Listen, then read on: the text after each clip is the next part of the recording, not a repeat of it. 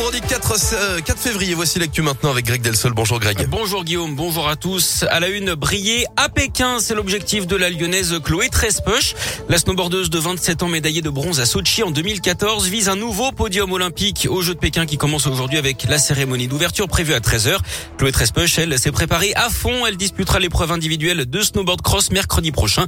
C'est une course à 4 avec des virages, des sauts de plus de 20 mètres de long et des pointes à plus de 90 km heure. Le premier qui franchit la ligne d'arrivée a gagné. Particularité de la piste de Pékin, elle est plutôt longue et pas très rapide, ce qui n'est pas l'idéal hein, pour Chloé Trespech qui reste tout de même optimiste. Je préfère euh, les parcours euh, techniques et engagés avec de la vitesse parce que euh, j'adore avoir peur et, et en fait la peur ça m'aide vraiment à me dépasser et j'adore l'adrénaline que ça me procure. après avec le travail j'ai appris à être plus performante dans les parcours qui convenaient un petit peu moins mes points forts.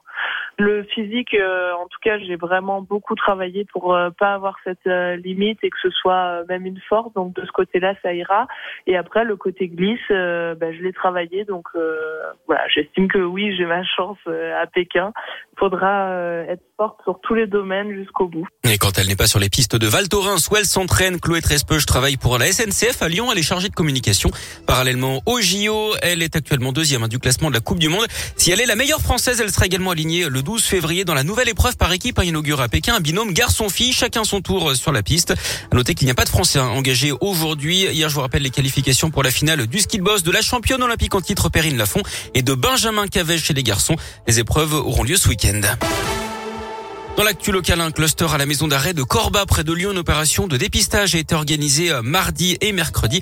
Résultat, 133 personnes contaminées, 119 détenus et 14 cas chez les agents pénitentiaires. Pour les détenus, c'est quatre fois plus hein, que la semaine dernière, d'après le progrès. Des télécabines sur le point de basculer dans un communiqué. Le maire de Francheville, Michel Rantonnet, annonce qu'il s'oppose désormais au projet de transport par câble entre Lyon et sa commune. Selon lui, les conditions ne sont pas réunies. Il dénonce la pédagogie exécrable des écologistes qui ont réussi, je cite, à tuer une alternative de mobilité innovante tout en gaspillant l'argent public des métropolitains.